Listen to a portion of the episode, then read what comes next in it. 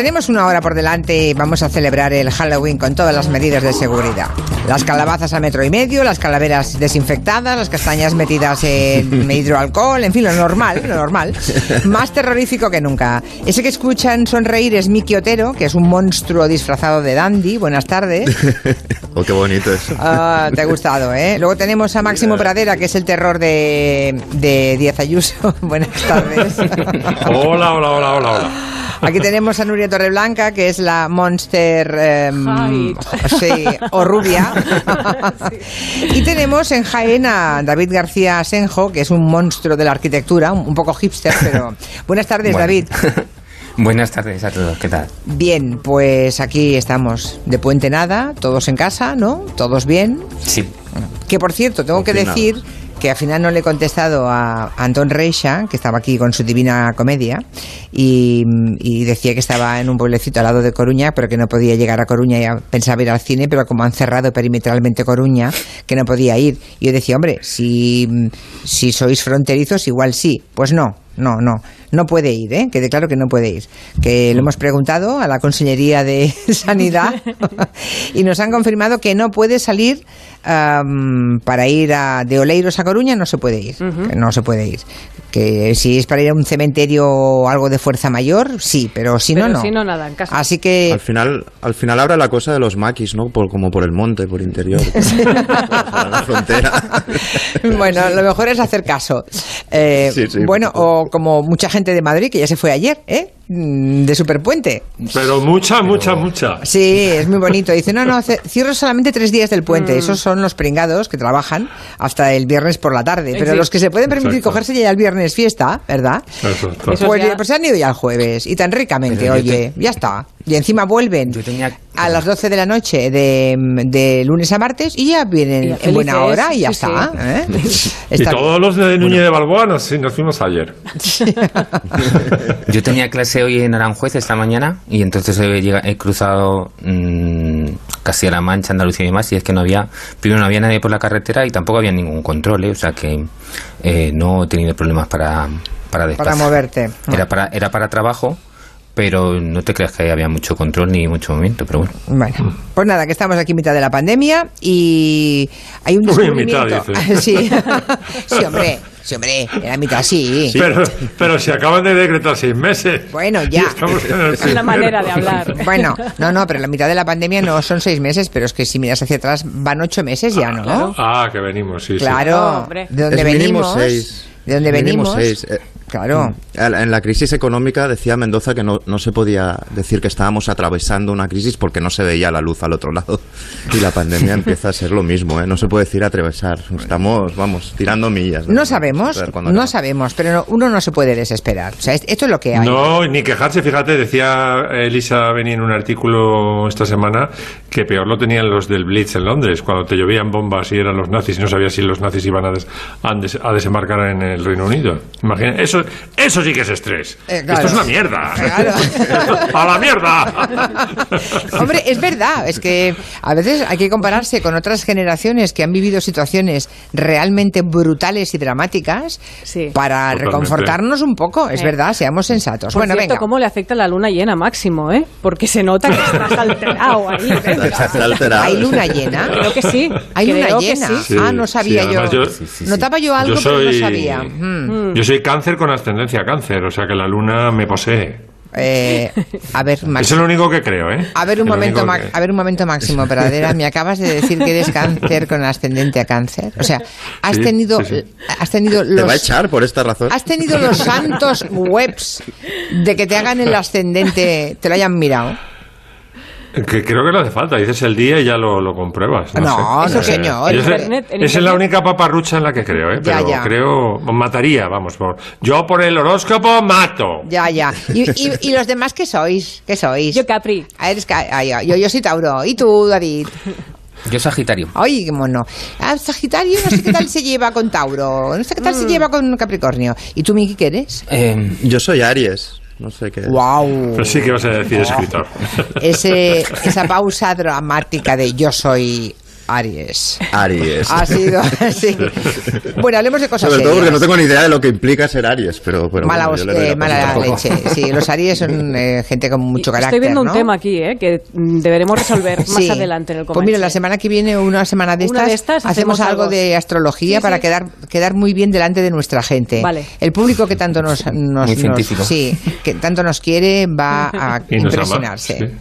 Bueno, pues hablemos por favor de cosas serias de, de la NASA que ha confirmado que hay agua en la Luna en forma de Pero hielo. mucha. Sí, bueno, hay No es que 40. hay- no es que hay sí. agua. No, 40.000 Sí, sí, sí. kilómetros cuadrados de superficie de la Luna mm, están reteniendo agua helada y, y Máximo Pradera se inspira siempre en las cosas más mm, extravagantes. Más peregrinas, sí. Hombre, para, no, pa- para no hablar de la pandemia, que es que estamos todo el día hablando de, la tasa de propagación, Que de los que muertos... de que es los- insoportable ya, es insoportable. Es Así horrible. que hablemos de la Luna. Pues mira, vamos a hacer una- un gran homenaje a, a nuestro satélite, empezando con una canción de Borsak. Bo- Borsak hay que dedicarle un día un, un comanche entero porque era, es el hijo de un carnicero que estuvo en la carnicería de su padre hasta los 15 años y luego es un tío de una exquisitez, le costó llegar además 20 años que estuvo ahí malviviendo, ¿no? Y uno de los prodigios que creo es esta canción a la luna de su ópera Rusalka, que es un poco la sirenita mm, trasladada a Bohemia, ¿no? Es una, una ondina de los lagos de Bohemia que, bueno, pues le, le dice a la luna que por favor haga saber al príncipe que está coladita por él.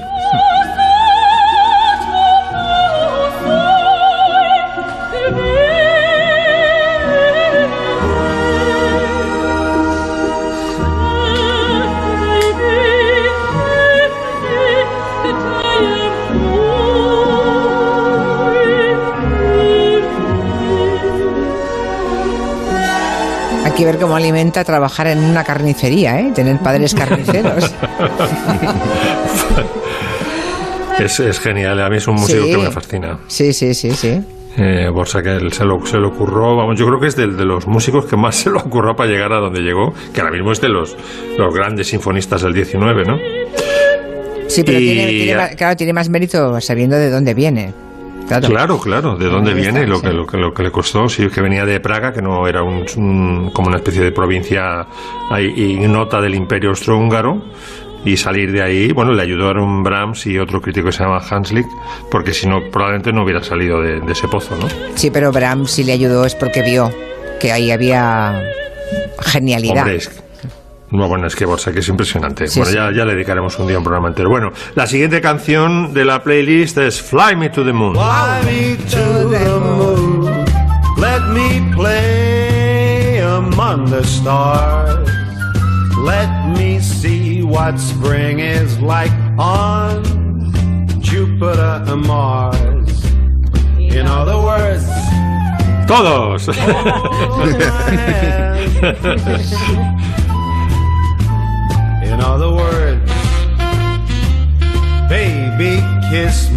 ¿Sabes qué me pasa con esta canción, Máximo? Igual a, ¿Qué te pasa? a nadie más le pasa. Que es una canción preciosa, pero hay momentos en que la voz de Frank Sinatra me parece que no va ajustada a la melodía que oigo de fondo. O sea, la entrada- Bueno, hay un momento que hay bueno. un cierto desajuste. Parece que la voz, si, se la, pusi- si le pusiéramos lo- la misma melodía cantada a otra música, se me ajustaría mejor. Es como si fuera Si diferente. fuera, si hubieras dicho una gilipollez, te lo diría. No has dicho ninguna gilipollez. Tiene un nombre técnico Nace, Tiene un nombre nace técnico, Como a ver. una, nace como una canción de cabaret y estaba en 3x4. O sea, Fly me to the moon. da, da, da, dum, Sí. Dos, tres, ta. Entonces, eh, Quincy Jones la coge, la arregla para la orquesta de Con Basie. Y en ese arreglo, a lo mejor. A lo mejor, a lo mejor. A lo mejor patina, patina algo, ¿sabes? No, o no embraga algo, bien hay la algo, letra, sí, hay algo la ahí. letra sobre la música y probablemente es algo de lo que tú percibes. Mira. Let me play among the stars. Let me see what spring is like. Puede que solamente yo lo note, pero cada vez que la escucho pienso exactamente lo mismo. Pero bueno, Pero esto, Máximo, tú un día explicaste que tenía un nombre, ¿no? El cantar un pelín por detrás de, de la melodía. Bueno, no es es el- solamente sí, por detrás, es cantar por detrás y No. con una melodía diferente. Ah, Se bueno, quita la melodía y se queda en nada, ¿eh? Eh, Tendríais que ver el arreglo de Waldo de los Ríos de esto. Bueno, dejamos el Fly Me to the Moon del gran Frankie y vamos al cine de Sí. terror en España, que está en buena forma, ¿eh? Desde hace varios años se hace en España un buen cine de terror. Se va a estrenar enseguida una peli y también una serie que podemos decir que forma parte del género, ¿no? Sí, bueno, vamos a de una peli primero que se estrena en el Festival de Fantástico de Canarias, Isla Calavera, que se celebra del 13 al 21 de noviembre. Eh, y también se va a exhibir el 20 de noviembre, que es una gran fecha para estrenar una película de terror, en el Festival de Cine de Zaragoza. Estamos hablando de Vampus Horror Tales. ¿Te gustan las historias de amor? Las historias de amor necrófilo, por supuesto. Por supuesto. Bueno, esto es una película que consta de cuatro historias de terror dirigidas por varios directores y que tienen un nexo en común. El narrador es Vampus, un enterrador que tiene el físico de Saturnino García, al que todos recordáis por Justino, el asesino de la tercera edad. Bueno, pues en Sitges se presentó un adelanto de esta, de esta película. Tenemos muchas ganas de verla porque está hecha por directores debutantes. Son Ajá. Manuel Martínez Velasco, Isaac Berrocal, Erika Elizalde y Peter Moreira y tiene un director creativo que la ha consensuado todo, que es Víctor Matellano, al que aprovechando la circunstancia, pues bueno, le hemos preguntado que nos cuente por qué nos gustan tanto las películas de terror. En el cine de las películas de terror, alguien sufre por ti. Tú estás viendo la pantalla y alguien es perseguido con un hacha o con una motosierra. Y mientras tú, bueno, pues tienes ahí, sueltas adrenalina, pero siempre hay alguien que sufre. Eso es una ficción. Eso es el terror, pero el miedo es otra cosa. El miedo es el miedo que tenemos a la incertidumbre, el miedo a, a que se nos acaben los recursos, el miedo a la enfermedad. El miedo, el miedo es algo mucho más profundo y no tiene que ver con las películas de terror. El terror, en cambio, pues ayuda a sobrellevar las situaciones complicadas. El cine de terror ha tratado siempre, pues, eh, de ser una válvula de escape. Cuando sales, ves que los, de alguna manera, problemas tienen otro color y te ha servido para soltar la adrenalina, ¿no? A eso estamos totalmente de acuerdo. Esta película se estrenará dentro de poco, tenemos muchas ganas porque la están dejando muy bien y tenemos pendiente una serie a la que también le tenemos muchas ganas. El 29 de noviembre llega la esperadísima nueva serie para HBO de Alex de la Iglesia, protagonizada por Eduard Fernández y se llama 30 monedas de plata. Quieren objetos que hayan hecho daño a Cristo. Los clavos de la cruz. Las espinas de la corona. Las 30 monedas de Judas. Quien reúna las 30 monedas tendrá en su poder un arma más poderosa que el mismo arca de la alianza. Bueno, el sí. sufrimiento de Dios. Siendo de Alex de la Iglesia, tendrá una parte de cachondeíto. ¿O no? ¿No? Bueno, ¿En ya serio? veremos, ya ¿Es veremos. miedo en serio? A ver, la están titu- por ejemplo, la revista Fotogramas ha dicho que esto es satanismo castizo. ¿Ves? Que Eso, bueno, la- Alex de la Iglesia. ya está. Recordemos que justo hace 25 años se estrenaba El Día de la Bestia y tenemos a ese satánico de Carabanchel que era, que era Santiago Segura, ¿no? Bueno, pues esas 30 monedas son las que recibió Judas Iscariote por traicionar a Jesucristo. Eduard Fernández, la, la pinta que tiene el tráiler es excepcional porque es un sacerdote que además está cachas, que es lo que llama la atención. No sé, yo tengo muchas ganas de verla. Y también, por cierto, ayer se publicó ¿no? que, que han hallado nuevas pruebas que dan y confirman que los clavos de Cristo que se encontraron en 2011 en una tumba de Jerusalén puede ser que, que fueran verdad. Yo Que son digo, esto parece verdad. una promo de HBO. Bueno, pero está bien, los clavos de Cristo. Los clavos de Cristo. Y yo creo que es el momento para que nuestros oyentes nos llamen y nos cuenten. Como blasfeman, no, no, No. no, no, lo digo porque lo de los clavos de Cristo en mi, en mi tierra, en Galicia, Es verdad. está muy socorrida, ¿eh? como forma de Sí. blasfemar. Sí, sí, Esas es verdad, cosas. es verdad. Sí, es muy gallego esto. Pero, ya. ¿qué les- no, qué les da miedo, no? Terrores favoritos, ¿no? Vale, cuéntenos a usted qué le da miedo. Nos llamen, nos lo dice, 638 442 081. Si os pregunto a vosotros, A mí las monjas. a ti las monjas. A mí los anuncios de alarmas. Me, me cago con los anuncios de alarmas. ¿Y tú, Miki?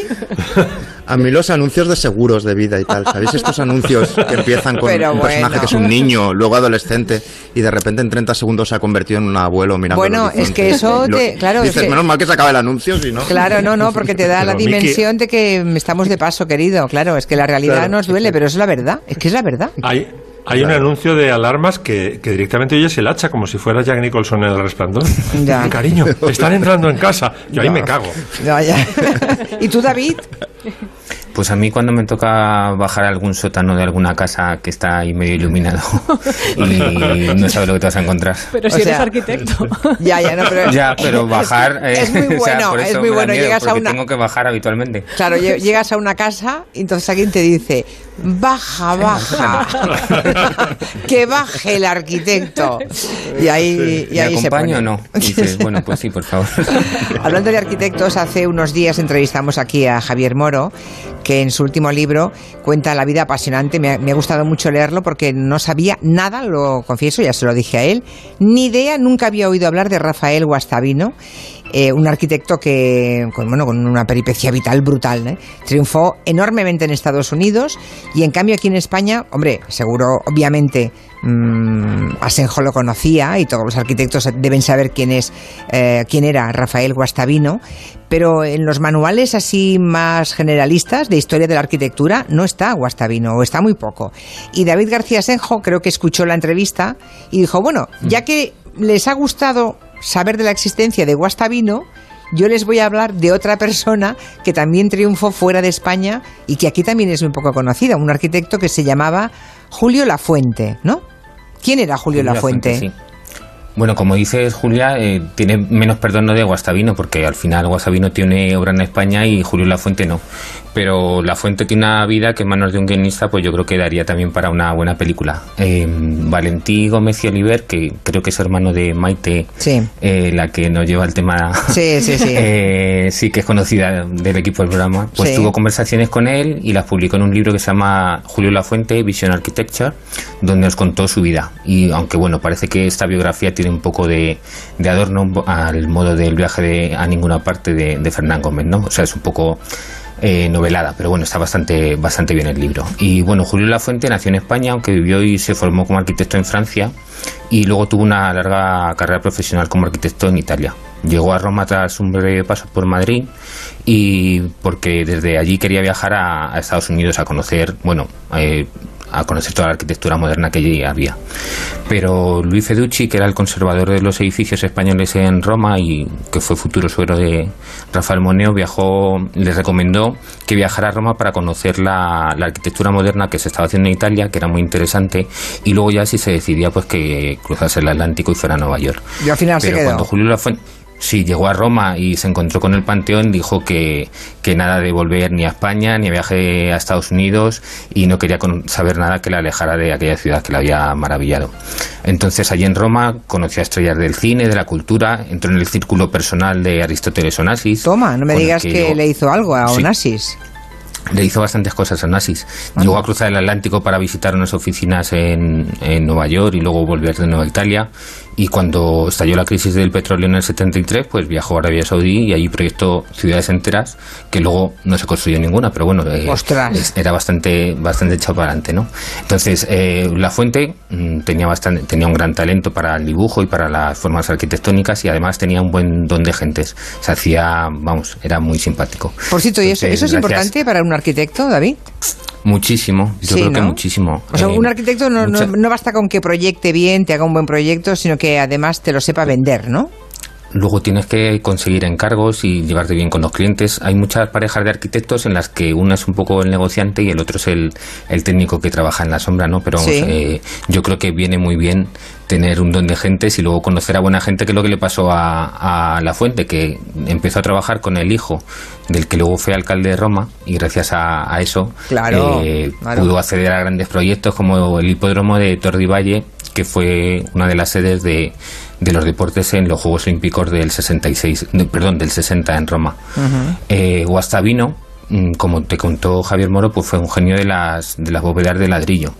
Pero en España, a principios del siglo XX, aunque parezca mentira, hubo ingenieros y arquitectos que lograron grandes avances en el hormigón armado, como eh, Eduardo Torroja, el abuelo de, de Ana Torroja, que se puede ver su obra, el, por ejemplo, el, el hipódromo de la Zarzuela en Madrid. Ajá. Pues la fuente conocía esas técnicas, conocía las obras de, de, de Torroja y de otros arquitectos que trabajaban con hormigón y para el hipódromo construyó unas grandes gradas y cubiertas en hormigón que aparentaban flotar sobre el suelo porque tenían muy pocos apoyos y fueron una de las imágenes más potentes de, de aquellas Olimpiadas del 60. Y como tenía gran, gran capacidad de, de inventiva, creó uno de los proyectos que a mí me parece más sugerentes de la arquitectura de la segunda mitad del siglo XX, que fue un hotel, bueno, se llamaba el Hotel de la Roca eh, de Gozo en Malta. Era un edificio que se construía en un acantilado, pero no en el borde superior del acantilado, como puede ser lo normal, sino que eh, se construía en la propia pared de la roca. Está, lo tenemos en Twitter. Nos ha pasado las, las imágenes eh, David García Senjo y lo hemos puesto en Twitter. Si tienen mm, posibilidad, mírenlo, porque cuando lo ves te quedas. Yo me, yo me he quedado absolutamente perpleja. ¿Cómo se puede construir un hotel que parece que está cavado en la roca, lleno de ventanitas que forman parte del acantilado? Es que es impresionante, David. Es impresionante, además eh, es una propuesta teórica, pero él desarrolló el sistema para poder construirlo y él decía que era perfectamente construible. La verdad es que era perfectamente construible. Lo que pasa es que al final eh, Ah, ¿no se hizo tuvo al la final? suerte de que se constru- No, no se llegó a construir. Ah, es una pena. Hombre. Eh, pero es que es un proyecto precioso. Vamos, a mí me parece una, una auténtica maravilla y es muy poco conocido aquí en España. Igual que eh, Guastavino empieza a ser conocido, La Fuente ha tenido muy pocas publicaciones. Entonces, bueno, me parece una pena que un proyecto tan precioso no, no se conozca, ¿no? Pues sí, es una pena, porque he Eh, visto así, yo pensaba que ya estaba construido. Me parece una pena Qué que no Al ser, la foto en blanco y negro parece que, que- que ya lleva funcionando. Sí, el, el montaje es precioso, vamos. eh, y luego también, como comentamos, trabajó para Onassis y decía si le construyó varias oficinas de las aerolíneas por, por medio mundo. Y luego también, como el aeropuerto de Atenas, por lo visto, estaba bastante cochambroso, pues le, mm, Onassis quiso que le construyera unas, unos hangares para sus aerolíneas allí en Atenas, pero al final esas también se quedaron en papel. También es una de las imágenes que está que le pasé a Eulalia para que la colgara en Twitter. Sí, estamos Eh, sí, además de Onassis, conoció a Jacqueline Kennedy antes de que fuera la mujer de Onassis. O sea, no, no conoció a Jacqueline Kennedy por Onassis, sino que la conoció en una visita que hizo Jacqueline a, a Roma y allí la enseñó, le eh, acompañó a un santuario que había prestado por unas monjas italianas, aunque la fuente decía que con quien se llevaba bien era con María Calas, que todos los proyectos que él proyectaba para Onassis, María Calas le, apoyaba, en cambio Jacqueline, que era un poco más estirada, parece que no, no le gustaba. Y bueno, al final eh, La Fuente vivió eh, hasta el 2013 en Roma y cuando murió en 2013 no- apenas fue noticia en España. No aparecía en las noticias, pese a haber sido un arquitecto tan importante desde la prensa de los años 70, pero en Roma sigue vigente su huella, aunque el hipódromo ha desaparecido para construir el nuevo estadio de la Roma pero tiene una placa en el edificio donde vivió durante 50 años, en Piazza Navona, uno de los centros de, de Roma, y el gobierno italiano declaró su archivo como bien de interés cultural. O sea, Caray. hay que ver el, que fue una, una gran figura Una y gran- aquí es sí, sí. apenas conocido. Hombre, si hay, un, si hay un edificio, además en la Piazza Navona, tampoco está mal, ¿eh? 50 años viviendo allí y esa placa, bueno, pues nada, quédense con el nombre. Y si tienen que viajar próximamente, no sé, en el 2028, 29 o 30, a Roma, si hacen algún viaje dentro de 10 años, lo hacemos, pues mm, yo tendré interés en Que ver... visiten su obra. Claro, Sí, y sí. tengo- tendré interés en ver la obra de este, de este español, que desde luego aquí se conoce muy poco. Julio La Fuente. Muy bien. Bueno, son las 3, digo las 3 no, las 5 y 34 minutos. Hacemos, yo es que quiero volver a empezar. Es que no tengo bastante. No tengo bastante con 4 horas, y menos los viernes. Los viernes me harían falta 8 o 10 horas. Una pausita y seguimos.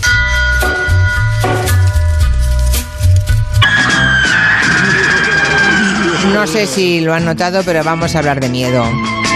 Y en concreto de los miedos femeninos, porque se acaba de publicar un ensayo que está entusiasmando a todos los que lo han leído. No estoy entre ellos, aún no lo he leído, pero lo ha leído Nuria Torreblanca, lo ha leído Miki Otero y a Miki le ha encantado, ¿no? Porque se habla de todo tipo de miedos, del, eh, especialmente de miedos de las chicas, ¿no? Desde la perspectiva del cine de terror. Déjame que le diga, que le encargue antes de que se me olvide, antes de que entres de, de lleno en la reina del grito, se llama así, reina del grito. Le voy a, tengo que hacerte encargos, David García Senjo. Ah, Hombre, vale. tengo aquí oyentes, mira, hay oyentes que se, que se piden que cuando vuelvas hables de la- los grandes fiascos arquitectónicos olímpicos. Y dice este Ah, vale. oyente que solo con el Estadio Olímpico de Montreal ya, de Montreal ya da para un programa entero, ¿no?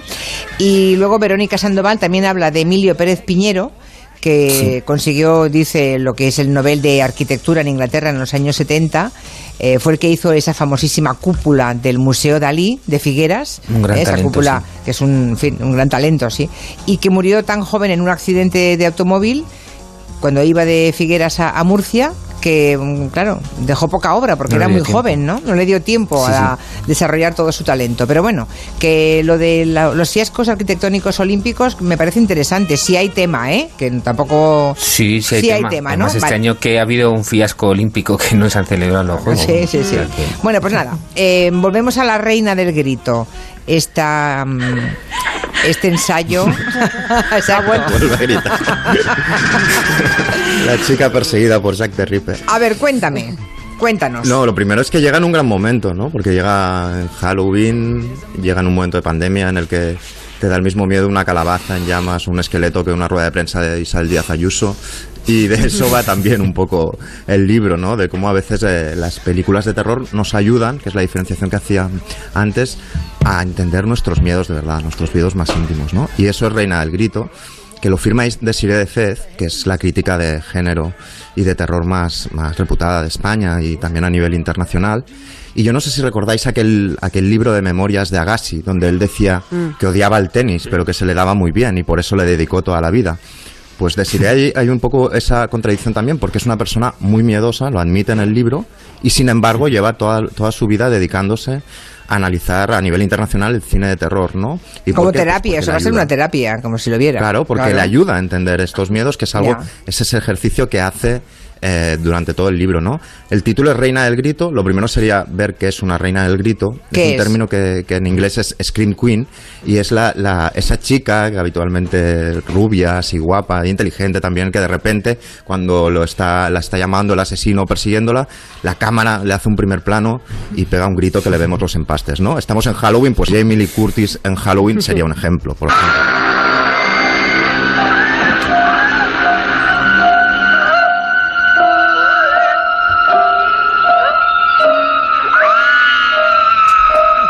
Es Jamie Curtis, sí. Sería una, una reina del, del grito. Pero ¿qué es reina del grito del libro? Pues es algo todavía más fascinante, ¿no?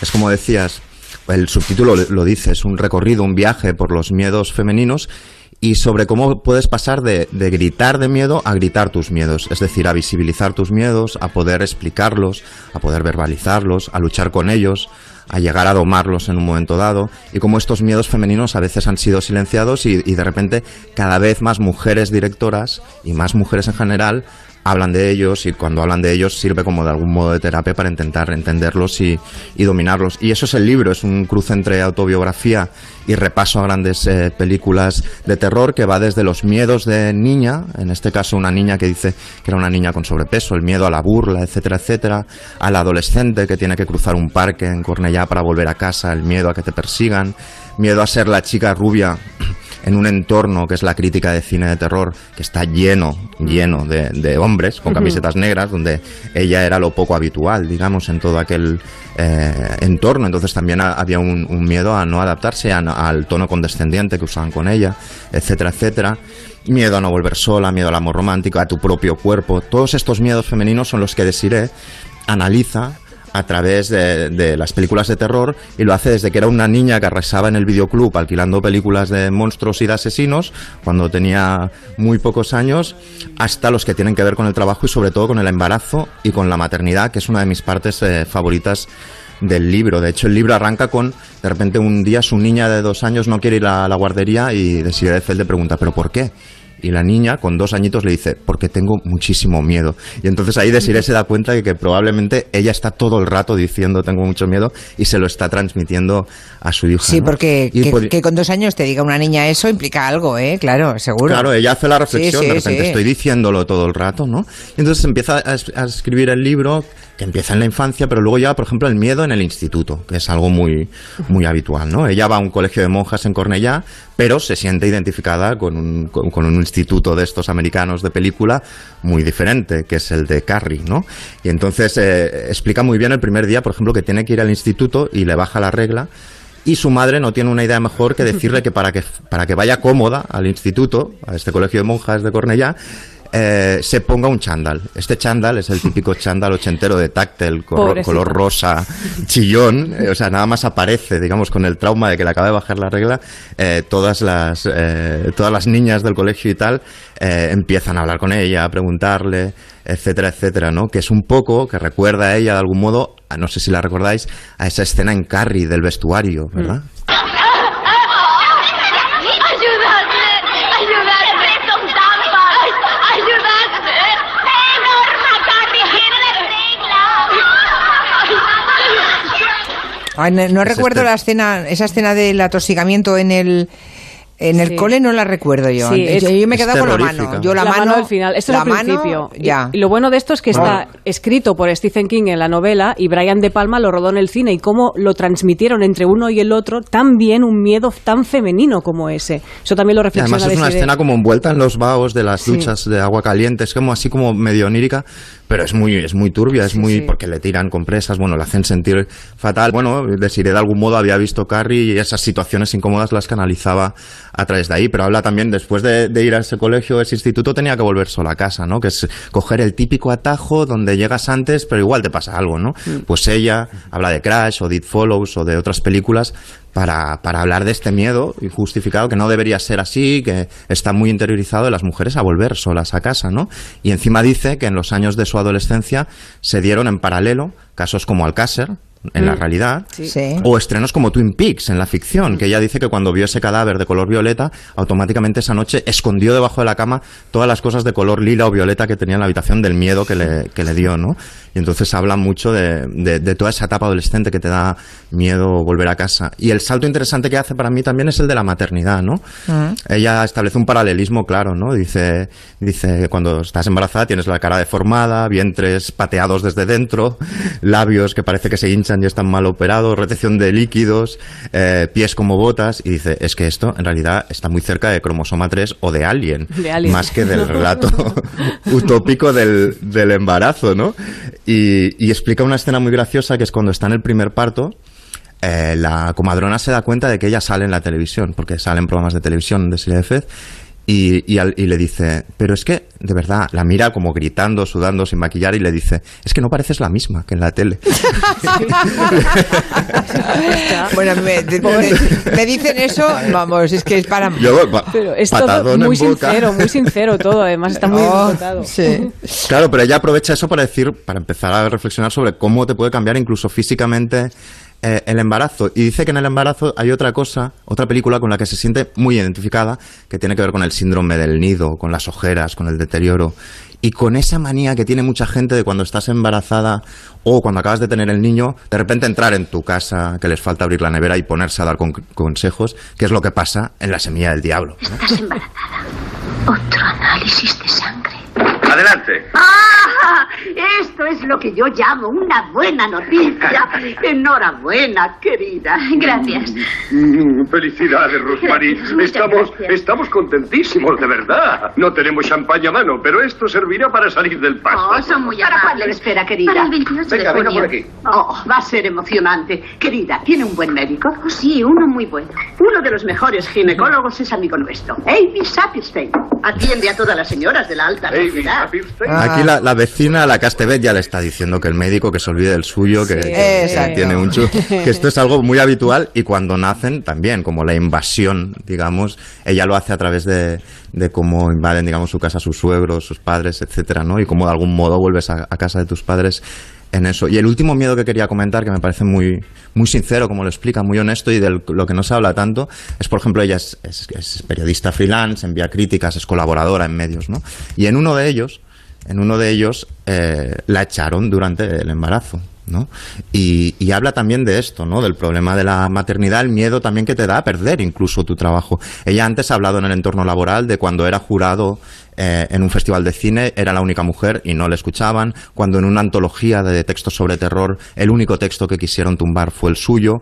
O cuando apareció como ponente en un festival de cine y según llegó, el tío de la sala le dijo si podía coger la bandeja de canapés, a lo que ella contestó, bueno, sí, puedo cogerla.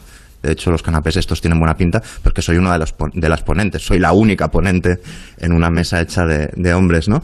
Y se centra también, sobre todo, en este momento en el que la echan de- del trabajo y lo hace a través de una película que se titula Prevenge, eh, que es una peli en, la que una embarazada, su bebé, su feto, le habla desde el útero y le, ordena que asesine a una serie de gente, ¿no? Y hay una escena en una entrevista, en una especie de, entorno laboral, que define muy bien lo que le pasa a algunas madres, ¿no? Eh, ¿Es por esto? ¿Es porque estoy embarazada? No solo eso. Aunque eso no se lo pone fácil a la empresa. Entiendo. Se trata de que cogería la baja por maternidad antes casi de empezar a trabajar. Eh, Que no es el problema per se. Entonces, ¿cuál es el problema, per se? Yo no. ah, Bueno, no sé. Bueno, aquí titubea de- ya la, la- la jefa. Bueno, pues eh, son todos estos miedos, síntomas, ¿no? Y Es cómo él buenísimo, este ensayo. Está muy, a, a muy través bien. de, de esto. A Nuria le ha encantado, ¿verdad? A mí me ha encantado, la verdad. A ver qué nos cuentan los oyentes.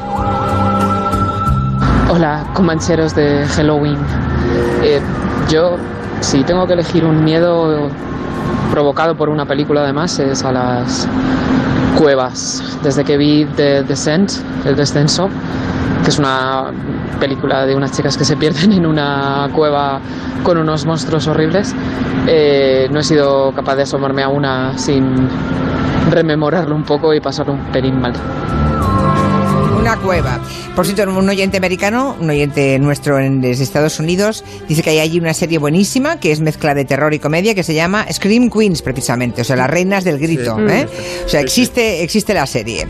Bueno, homenaje lunar de Máximo, venga, que nos faltan todavía un par de canciones chulas. Bueno, pues he rescatado de mi infancia eh, La luna ya está en el bote de los tres sudamericanos. La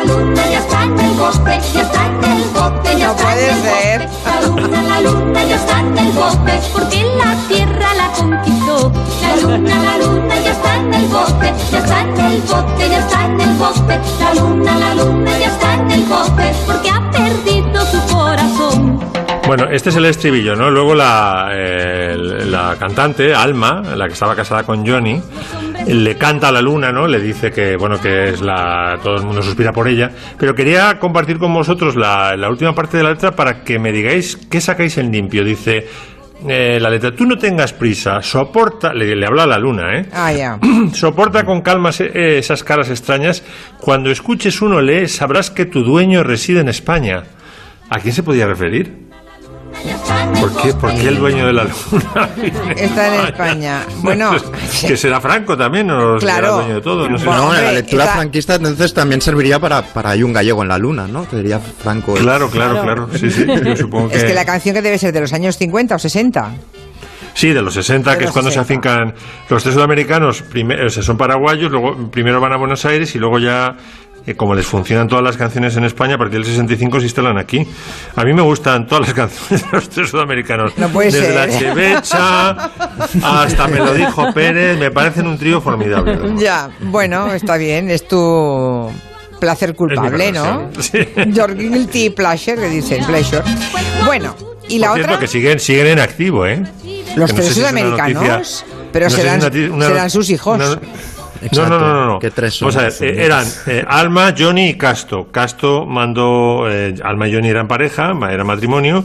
Casto se salió del trío hace muchos años, lo sustituyeron por otro. Sí. Y la nueva formación sigue en activo y cada vez que actúan en, en Paraguay, barren. No Por sé si es una noticia terrorífica que sumar a las de Halloween, Ya, ya. Por cierto, Johnny pero no los era... tres sudamericanos están en activo. Ya, oye, Johnny no era aquel que llevaba unas gafas ahumadas siempre. Sí, sí. ¿Es que sí? Johnny. Sí, por alguna sí, razón, Como ahora todo el mundo que lleva gafas con mascarilla, por otro lado. Sí, Exacto. pero en aquella época unas gafas así oscuras era por- sería alguna razón, desde luego tendría algún Por problema. llamar la atención. Algún problema de visión. No, no creo. No creo, eran muy oscuras, ¿eh? Sí, Sí, desde luego No, era, no era el ciego de los sudamericanos, porque no, no he visto. No, ciego no era, pero no sé, No, algo le sí. pasaba. ¿Y la segunda? Y bueno, terminamos con una, una canción impresionante de Mancini, la compuso en 30 minutos. Eh, compuso primero la, la melodía, se la entregó a Johnny Mercer, Johnny Mercer hizo las... eh, eh, se adaptó a la tesitura vocal de Audrey Hepburn, que era cero, era, debía ser media octava, y lo bordó eh, Audrey Hepburn en, en la escalera de incendios de Desayuno en Tiffany's. wider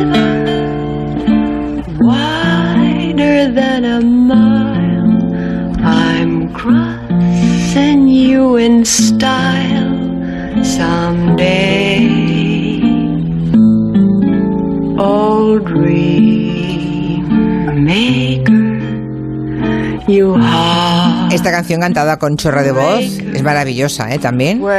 Sí. Aquí, hombre, aquí eh, lo que revela, tal como está cantada, es la vulnerabilidad de la pobre Holly, del personaje. Claro que está ahí. está adaptada una ella, de- pero sí, es que no canta claro, sí, Audrey sí. Hepburn. Está, está todo No canta susurrado, nada, no, no. canta nada. Y aún así, la tenemos todos en la cabeza, tiene mucho mérito. Hombre, es que el momento es muy romántico porque se acordáis que está cantando, se cree que nadie la escucha, se asoma George Pepper desde el piso de arriba y la ve ahí cantando y dice, ¡eh, qué pibonaco! Y ahí se empieza. Seguramente ella cuando lo miró hacia arriba pensó lo mismo, ¿eh? Porque también George Piper era un pibonaco en aquella época, ¿eh? Sí, Claro, yo como lo conocí en el equipo A. Ya. Y luego ya lo, conocí anteriormente, pero... Y esta canción, eh, o sea, eh, Desayuno Tiffany se iba, se iba mm, de tiempo, entonces la- hicieron una proyección en la Paramount, y el director de la Paramount dijo, "Oh, se va muy larga y tal, hay que quitar la canción de la, la- de fucking song de Audrey Hepburn, porque se dio cuenta, como se ha dado cuenta Julia, que canta poquito, ¿no? Y Audrey Hepburn dijo, Over My Dead Body, esta canción se queda. O sea que fue un empeño de, de ella. Que por cierto, ya que hablas de Tiffany, se lo, lo acaba de comprar Louis Vuitton, ¿lo habéis oído? No, sí, no. sí, muy fuerte, porque Tiffany era, en fin, eh, era y, y- y sigue siendo un referente en el mundo del lujo. Son americanos. Bueno, pues se lo ha quedado, eh, lo leí ayer en algún sitio, se lo ha quedado Louis Vuitton, que es ya el super mega imperio del lujo a nivel planetario. ¿eh? Se lo está comprando todo. Andy Williams, este es el que hizo la canción famosa, sí. I'm crossing you in style someday. Con esta fantástica canción de fondo, creo que David, eh, a lo mejor en un minuto o menos, nos puede recomendar un. No para que, no, no para que vayamos ahora, pero para tenerlo presente. Hay algún cementerio muy chulo que crees que merece ser visitado, ¿no? Arquitectónicamente hablando. Sí, dos, uno en Igualada y otro en Fisterra. El de Igualada es una grieta en el paisaje que asemeja a una especie de devenir de- del tiempo y el de Fisterra eh, son unas- unos cubos de granito colocados frente al mar en el que no hay nadie enterrado porque a la gente no le gusta. Es un Vaya. edificio precioso, un, un cementerio precioso, pero la gente no, no entiende la propuesta y es un cementerio que durante casi dos décadas ha estado vacío, sin, Vaya. sin muertos. Así que, pero bueno. Igualada y Fisterra, ya lo saben. Exactamente, sí. Queda pendiente, queda pendiente de esa visita. ¿Vais a hacer Magosto, Castañada? ¿Qué vais a hacer, qui- queridos? Sobrevivir, hija mía. Sobrevivir. Así me gusta. Ese optimismo, sí, señor. Ale, hasta la semana que viene. Adiós. Adiós. Adiós a todos. Adiós, Adiós. comancheros. Hasta luego. Noticias.